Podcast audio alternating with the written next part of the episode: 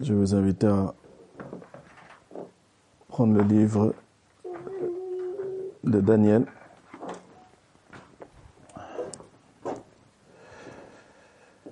Je remercie le Seigneur d'avoir confirmé sa pensée pour le message de ce matin. Je l'ai entendu surtout à travers plusieurs chants et pas, pas par les chants que j'ai chantés moi-même. Et bien, la parole a bien été confirmée. On va parler de, de l'adoration à travers euh, un homme, à travers une histoire. Cette histoire se trouve, se trouve dans le livre de Daniel, mais on va pas parler du, du prophète Daniel. Et le message aujourd'hui sera le fruit d'un cœur changé. Le fruit d'un cœur changé. C'est l'histoire d'un homme qui est nommé Nebuchadnezzar et qui a vécu euh, de l'an 627 à l'an 562 avant Jésus-Christ, pour situer un peu historiquement. Et c'était le roi du royaume babylonien de l'an 605 jusqu'à sa mort. Alors c'est un royaume qui est rempli de fausses idoles, de faux dieux, c'est l'idolâtrie euh, la plus totale, et c'est les ténèbres de l'époque. Et il y a eu un événement qui s'est produit, c'est que ce roi a effectué sur la parole de Dieu, sur ce que les autres prophètes avaient déjà aussi établi, que Jérusalem serait prise. Elle a été prise donc en 588 à peu près. Et euh, il a, sans le savoir, amené ce roi-là, il a amené une lumière à Babylone, Babylone où c'était complètement la nuit, euh, les ténèbres. Il a amené une lumière en la personne des jeunes juifs, dont Daniel, Shadrach, Meshach et Abednego. Alors il y avait d'autres personnages, d'autres jeunes juifs, bien sûr. Ils étaient très nombreux, ils ont été tous déportés. Euh, mais la parole de Dieu nous fait un focus sur ces jeunes-là. Mais nous, on va parler du roi Nebuchadnezzar. On va pas parler aujourd'hui de ni Daniel, ni Shadrach, ni Meshach, ni Abednego. Nous allons voir trois événements majeurs. Alors avant, on va faire une petite pause. Il y a un problème avec la caméra? Je sais pas, on, va, pas le... Ah, c'est juste pour ça? Ah. Dis-moi, qu'est-ce qu'on dit moi que... Attends, une, phrase après l'autre. Ça, ça coupe la D'accord. Je vais essayer professionnel. On va reprendre après tranquillement. Il n'y a pas de souci. Merci Evelyne.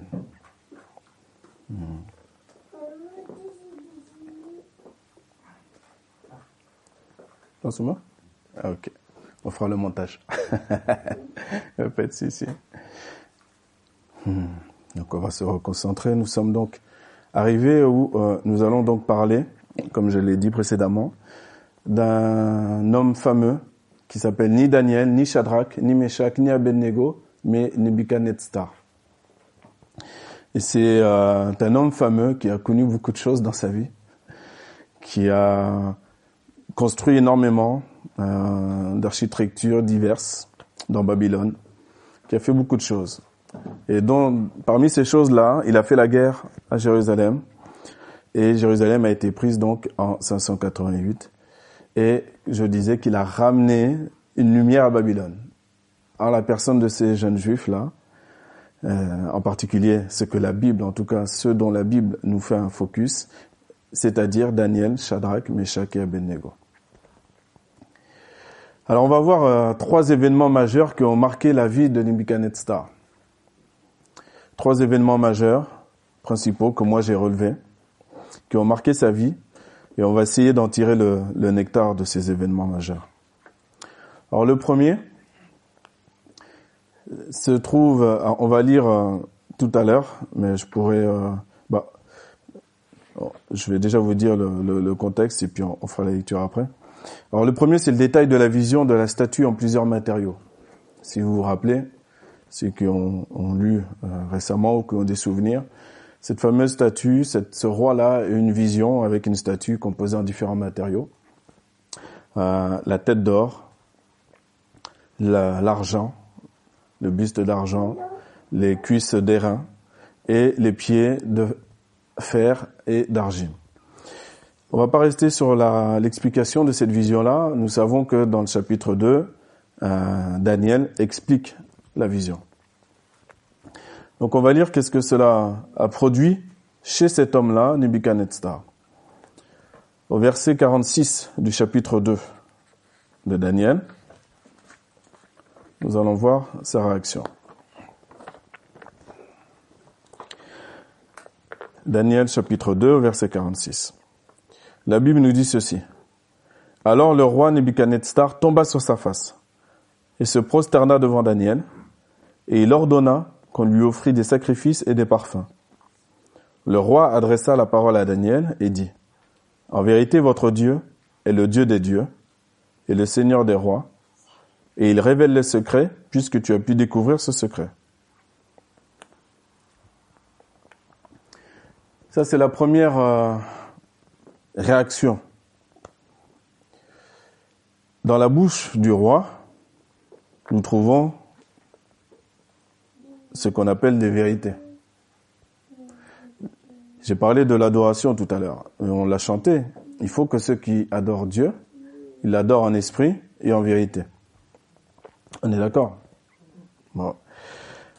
Là, dans la parole, dans la bouche du roi, au verset 47, est-ce que je peux trouver quelque chose qui est faux ou qui n'est pas tout à fait euh, correct? Moi, je vois que tout est vrai. On relit, le roi adressa la parole à Daniel et dit, En vérité, votre Dieu est le Dieu des dieux et le Seigneur des rois, et il révèle les secrets, puisque tu as pu découvrir ce secret. Bien. Nebuchadnezzar est arrivé à ce, stade-là. Premier événement. On pourrait croire qu'il est dans l'adoration euh, divine, l'adoration que Dieu agrée. Mais sa vie démontrera qu'il n'est pas encore arrivé. Le deuxième événement. Passons au deuxième événement qui va lui arriver. Deuxième événement, c'est le miracle de la fournaise ardente. Face au refus de ses amis, Shadrach, Meshach et Abednego, d'adorer la grande statue d'or qu'il avait faite. C'est le même roi. Afin que tous les Juifs se prosternent. Nous savons que c'est un complot, que c'est censé conseiller qui l'ont poussé à faire cela, car ils avaient la haine des Juifs de l'époque, puisque cette lumière-là qui arrive dans ce pays-là étranger, euh, le problème c'est que ça se voit. Donc il y a deux situations, soit tu fuis la lumière, soit la lumière t'attire.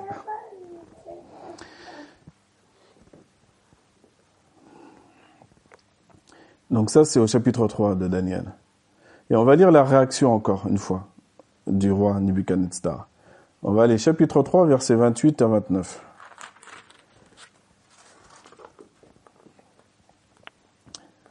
Nebuchadnezzar prit la parole et dit, Béni soit le Dieu de Shadrach, de Meshach et d'Abednego, lequel a envoyé son ange et délivré ses serviteurs qui ont eu confiance en lui et qui ont violé l'ordre du roi et livré leur corps plutôt que de servir et d'adorer aucun autre Dieu que leur Dieu.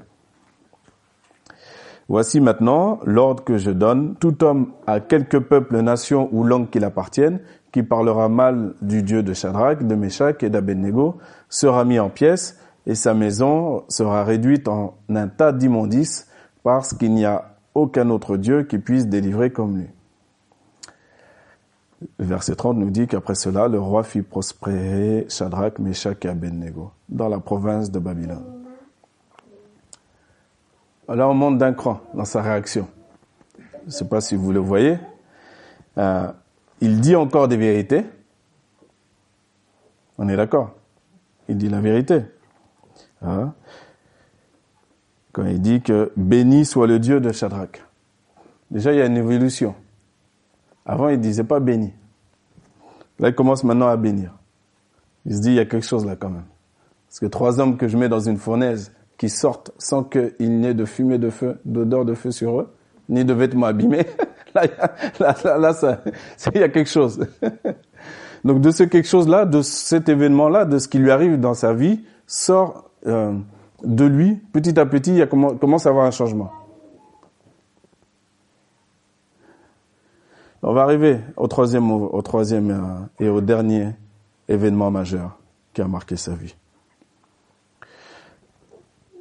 ce dernier événement majeur se trouve dans tout le chapitre 4. Et nous, on va lire le euh, verset 34 à 37. Dans le chapitre 4, si vous vous souvenez, c'est que ce même roi a eu une vision. La vision, l'explication, c'était la vision de sa chute en sept temps. Et en sept temps passeront sur lui, où son cœur d'homme a été changé en cœur de bête, et il a été nourri de la rosée des cieux, et il a mangé l'herbe comme nourriture pendant sept ans. Parce que un jour, il s'est trouvé devant euh, sa ville, Babylone, et il a usé d'orgueil, euh, d'un orgueil extraordinaire, pour dire ceci.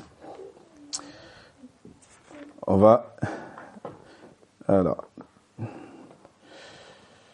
euh, au verset 30, au verset 29. Daniel 4, verset 29, dit ceci. Au bout de douze mois, comme il se promenait dans le palais royal à Babylone, le roi prit la parole et dit, N'est-ce pas ici Babylone la grande que j'ai bâtie? Comme résidence royale par la puissance de ma force et pour la gloire de ma magnificence Ça va? Au niveau de l'humilité, on est pas mal. hein C'est ce que j'appelle moi une euh, un oubli extraordinaire, une amnésie extraordinaire. Ce roi-là a vécu déjà deux événements extraordinaires. On se rappelle? Il a eu l'explication d'une vision il a eu le miracle de la fournaise ardente. Il a été prévenu, avant qu'il prononce cette phrase-là, il a été prévenu de l'explication de la vision. Daniel lui a donné même un conseil pour éviter que cela lui arrive. Verset 27, il dit, c'est pourquoi, ô roi, puisse mon conseil te plaire, mets un terme à tes péchés en pratiquant la justice et à tes iniquités en faisant, en usant de compassion envers les malheureux et ton bonheur pourra se prolonger. Déjà, par précaution, par euh, simple sagesse, la Bible nous dit pas, donc on va on va pas on va pas inventer. Je ne sais pas s'il avait commencé un peu à appliquer le conseil de Daniel. Mais en tout cas, son cœur, lui, n'a pas été changé. Pour qu'il soit changé, eh ben, il a fallu qu'il chute, mais il est chuté de haut parce qu'on lui a donné un cœur de bête, là, cette fois-ci. On lui a donné un cœur de bête. Les sept ans ont passé. Après sept ans, il a, il est revenu à lui. Et voici ce qui est sort de sa bouche désormais. Au verset 34. Daniel chapitre 4 au verset 34, il dit ceci. Après le temps marqué, moi, Nebuchadnezzar, je levai les yeux vers le ciel, et la raison me revint. J'ai béni le Très-Haut. Donc là, c'est bien. Et il reste dans, dans le, déjà la deuxième réaction qu'il avait eue avec la fournaise ardente. Donc il continue à bénir, à bénir, très bien. Mais il va plus loin. J'ai béni le Très-Haut, j'ai loué et glorifié celui qui vit éternellement, celui dont la domination est une domination éternelle et dont le règne subsiste de génération en génération. Tous les habitants de la terre ne sont à ses yeux qu'un néant. Il agit comme il lui plaît avec l'armée des cieux et avec les habitants de la terre. Et il n'y a personne qui résiste à sa main et qui lui disent Que fais-tu? En ce temps, la raison me revint. La gloire de mon royaume, ma magnificence et ma splendeur me furent rendues. Mes conseillers et mes grands me redemandèrent. Je fus rétabli dans mon royaume et ma puissance ne fit que s'accroître. Maintenant, moi, Nebuchadnezzar, je loue, j'exalte et je glorifie le roi des cieux, dont toutes les œuvres sont vraies et les voies justes et qui peut abaisser ceux qui marchent avec orgueil. Amen. Là, il est passé à un autre niveau. Hein? Là, on voit l'adoration personnelle sortie de ses entrailles, du fond de son cœur. Et c'est ce que le Seigneur recherche pour chacun d'entre nous. La Bible nous le dit, qu'il cherche des adorateurs, qu'il adore en esprit, en vérité. La vérité, c'est bien, il n'y a pas de souci. Euh, a dit la vérité lors des deux premiers événements. Il a dit des choses vraies. Il n'y a, pas de souci. Mais c'est pas... Euh, la vérité n'est pas encore rentrée au fond de ses entrailles, au fond de son cœur. Parce qu'il parle du Dieu de Shadrach. Il parle du Dieu de Daniel. Ce n'est pas encore son Dieu. Ce n'est pas encore son Dieu. Même si au deuxième événement, il dit béni, mais il dit béni le Dieu de Shadrach. Béni soit le Dieu de Shadrach. Ce n'est pas encore son Dieu. Et là, du verset 34 au verset 37, nous voyons bien qu'il y a eu un changement, un changement profond. Un changement profond qui fait qu'il ne parle pas comme avant. Du 34 au 37, tu vois bien que là, il est parti, ça y est, il est lancé pour ne plus reconstruire des statues d'or. c'est fini. C'est fini. Lui, à son niveau, c'est une autorité. Il est à la tête d'un empire. Donc, il vit des événements selon là où il est. Selon là où il est placé en, termes d'autorité. Nous, on est à un petit niveau, un autre niveau. Mais on va vivre des événements et on vit des événements. Et certainement, on a déjà vécu des événements qui nous, ont, qui nous font euh, changer au fur et à mesure, qui doivent nous faire changer au fur et à mesure, naturellement, euh, pas par la main d'un homme, pas par des combines ou de la musique qu'on va mettre un peu plus fort ou euh, ceci, cela. Non. Mais simplement parce que c'est notre cœur est changé et c'est vraiment une adoration qui sort de nos entrailles. L'adoration, c'est quoi? C'est quelque chose de très simple. C'est simplement rappeler ce que Dieu est. Le magnifier, le glorifier. L'adoration, ce n'est pas euh, répéter euh, des versets que Dieu a dit et les mettre bout à bout. C'est pas l'adoration. L'adoration, ça peut être même trois mots. Parfois, ça semble euh, pas entendable, ça. Mais c'est tellement vrai. L'adoration, parfois, c'est trois mots. Mais ces trois mots-là, pour la personne là où elle est, ces trois mots sortis de ses entrailles, et spirituellement, tu discernes que la personne est dans l'adoration. L'adoration, c'est pas un nombre de minutes de, prière, non. Ce n'est pas mettre une playlist de louanges dans son téléphone et puis se laisser bercer et puis attendre que quelque chose démarre en moi. Non. Bien sûr, ça aide, il n'y a pas de souci. Mais tu peux marcher, te promener dans la parc et tu penses à ton Dieu, tu vois tout ce qu'il a fait de merveilleux. Et dans ton esprit, Dieu commence à grandir, dans ton âme, Dieu commence à grandir. Et à un moment donné, tu vas commencer à l'adorer. Tu vas dire, tu es... Des fois, c'est trois mots. J'ai dit trois mots tout à l'heure. Par exemple, il y a, tu es merveilleux. Tu vois Tu Mais c'est pas une mécanique. Mais c'est sorti d'événements du jour qui font que ces trois mots sortent. un autre moment, ça peut être, ça peut être aussi plus long. Il n'y a pas de souci. Ça peut être quand on est tout seul. Ça peut être quand on est tous ensemble. Il n'y a pas de souci.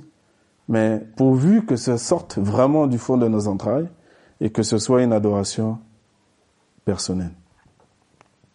Car c'est à Dieu qu'on parle et ce n'est pas à nos voisins qu'on parle. Et on le dit souvent, régulièrement, mais c'est vrai que parfois il faut qu'on, il faut faire attention. Hein, lorsqu'on prie, on adore Dieu, en église en tout cas. Ce qui sort de ma bouche, ce qui sort de mon cœur, de mes entrailles, c'est pas premièrement pour mon voisin ou ma voisine. C'est à Dieu que je m'adresse. C'est très différent. Donc si c'est à Dieu que je m'adresse, il n'y a pas de place dans mon esprit pour des mini-prédications pour mon voisin de gauche de droite. Il faut pas s'inquiéter. Dieu connaît chacun d'entre nous et il s'occupe de chacun d'entre nous puisque nous prions les uns pour les autres, même sans crier sur les toits. du lundi au samedi, on pense les uns aux autres et on prie pour les uns et les autres. Il ne faut pas croire, Dieu, il a de bonnes oreilles et il agit. Il agit. Et à un moment donné, la semence que tu mets dans ta prière, pour le bien de ton frère ou ta sœur, il y a un jour, pap, ça sort. Alors peut-être avec humour, tu diras à Dieu, bah il était temps. Mais tu verras que oui, ah oui, effectivement, Dieu a de bonnes oreilles. Effectivement. Et quand on est ensemble, la force de l'Église, c'est que quand un grand, un maximum de pourcentage de personnes rentrent, sont rentrées dans cette adoration-là, personnelle, qui n'est pas, c'est un roi hein, qui parle là, c'est haut placé, haute autorité. Ça n'a rien à voir avec notre démocratie d'aujourd'hui. Hein. hein. Mais ce qui sort de sa bouche est extraordinaire. Pour que ça sorte de sa bouche, il s'occupe pas de ses sujets à gauche, à droite. Hein. Qu'est-ce qu'ils vont penser de lui ou ceci ou cela? Non, non, non. Ah oui. L'adoration personnelle. Pourquoi c'est super important? Parce que spirituellement, encore une fois, on le répète, l'Éternel habite au milieu des louanges de son peuple. Pas au milieu des mini-prédications, mais au milieu des louanges, la louange. J'exalte. C'est Nebuchadnezzar, un Babylonien, qui nous enseigne. Vous voyez le fruit du travail, le fruit de ces événements. Hein? Et c'est lui qui va nous enseigner, en tout cas sa vie, le fait qu'il soit passé et qu'il se soit laissé faire, laissé aller, sa vie nous enseigne aujourd'hui. On sait que c'est Dieu qui l'a fait, bien sûr, mais Nebuchadnezzar aurait pu faire comme un, comme un pharaon et rester euh, endurci. Hein. Dire, c'est bon, je vais continuer à faire une statue d'or, je vais continuer à faire euh, euh, je ne sais quoi. Non, là c'est fini, là. Là, il exacte l'éternel. J'ai béni, j'ai loué, j'ai glorifié. Verset 34. Au 37, je loue, j'exalte, je glorifie. Ça, c'est ça l'adoration. Et à partir du moment où on se place, où on a le postulat de vouloir rentrer fermement dans cette adoration-là personnelle, bah Dieu nous fait rentrer. Et il nous donne une note, une adoration personnelle. Et comme l'a dit Dominique ce matin, on n'a même pas besoin de se copier, de se caler sur euh, le frère ou la sœur, puisque nous-mêmes, est sorti de nous-mêmes, du fond de nos entrailles, cette adoration personnelle à travers les événements marquants de nos vies. Il y a un temps parfois où la prière, la louange ne sort pas, on est dans un temps d'écoute au fur et à mesure, le Seigneur met des événements marquants dans nos vies qui font que la personne va commencer à louer Dieu en marchant sur le chemin, en allant aux courses, même sans, sans préméditer, sans, quoi que ce soit. Et parce que son âme découvre tous les bienfaits. C'est pas une mécanique religieuse, ça n'a rien à voir. Parfois, on reste silencieux. Il n'y a pas de problème. Et il y a un temps où cette adoration personnelle sort aussi au milieu des frères et sœurs parce que le Saint-Esprit est là. Et c'est l'œuvre du Saint-Esprit. Il n'y a pas d'humain qui vient diriger la louange, mais le Saint-Esprit est là et prend le dessus. Il le prend, il fait les choses de manière douce, il peut faire les choses de manière plus bruyante, plus joyeuse, il peut faire comme il veut, mais pourvu que ce soit lui qui le fasse. Et que ce soit juste. Donc on voit que là, Nebuchadnezzar, vous pouvez comprendre que, hormis la vérité, ce qu'il a dit la vérité, mais là on voit bien quelque chose en plus. J'espère que vous le voyez en tout cas. Moi je vais terminer en relisant. On peut remettre nos yeux sur ces versets, versets 34 à 37.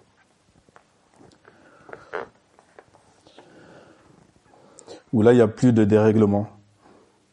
Parce qu'au deuxième événement marquant, il y avait un dérèglement parce que il disait même euh, jusqu'à mettre en pièces tous ceux qui vont pas, qui vont dire du mal du Dieu de Shadrach, Meshach et Abednego. Donc c'est extrême. D'un extrême, passe d'un extrême à un autre. Non, il faut être équilibré, il faut être euh, régulé. Pour, pour être régulé, il n'y a que l'Esprit de Dieu qui peut faire ça en nous. Humainement, on ne peut pas se réguler tout seul. Pour être le plus juste possible, on ne peut pas. L'Esprit de Dieu peut le faire. Et il ne fait aucune fausse note. Verset 34. Après le temps marqué, moi, Nebuchadnezzar, je levai les yeux vers le ciel et la raison me revint. J'ai béni le Très-Haut. J'ai loué et glorifié celui qui vit éternellement. Celui dont la domination est une domination éternelle et dont le règne subsiste de génération en génération. Tous les habitants de la terre ne sont à ses yeux que néants. Il agit comme il lui plaît avec l'armée des cieux et avec les habitants de la terre. Et il n'y a personne qui résiste à sa main et qui lui dise, Que fais-tu? En ce temps, la raison me revint, la gloire de mon royaume, ma magnificence et ma splendeur me furent rendues. Mes conseillers et mes grands me redemandèrent. Je fus rétabli dans mon royaume et ma puissance ne fit que s'accroître. Maintenant, moi, Nebuchadnezzar, je loue, j'exalte et je glorifie le roi des cieux, dont toutes les œuvres sont vraies et les voies justes et qui peut abaisser ceux qui marchent avec orgueil. Amen. Nous voyons qu'il a tiré une leçon personnelle le concernant par rapport à l'orgueil. Mais de là est sorti quoi? Une adoration juste, une louange juste. Il a fallu qu'ils vivent ces événements. Nous, à notre niveau, le Seigneur nous fait vivre aussi des événements pour que sorte quoi? L'adoration et la louange. Tenez notre Dieu, nous te bénissons pour ta parole qui nous instruit tu dis dans le psaume 119 que je te louerai d'un corps droit lorsque j'aurai appris les ordonnances de ta justice. Nebuchadnezzar a été jusqu'à être appelé ton serviteur.